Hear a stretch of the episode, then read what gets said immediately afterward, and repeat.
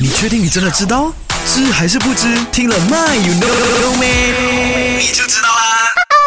的麦有那么安静，就来跟你说啊，呃，九零年代的朋友呢，之前呢，九零年代之前的这些朋友呢，应该做过这种事情啊，是什么事情呢？就是呢，为什么这个电池这个 battery 呢没有电的时候呢，我们会用手晃一晃、摇一摇，或是用牙齿咬一咬，或是甩在地上呢，又有电了的嘞？啊，you know or you don't know？这个时候呢，阿健来告诉你了哈，原因就是以前的电池呢，它们是这个 zinc carbon battery，它有个缺点呢，就是反应不完全，如果里面呢还有有这些化学原料还剩下一些的话呢，但是如果接触不到的话呢，就不会有电出来了哈。那这个时候呢，满清十大酷刑就上场啦。比如说我曾经用牙齿咬过啊，或是将它甩在地上啊，或是用椅子砸过它的。OK，那你知道吗？这些方法呢，可以破坏这个电池的呃新皮做的这个外壳，让表面呢就产生这个裂纹，露出没有反应的芯。那和剩下的这些化学物质接触的话呢，就会继续发电了哈。虽然那个电电只是一点点，但是呢，好过没有，有没有啊？OK，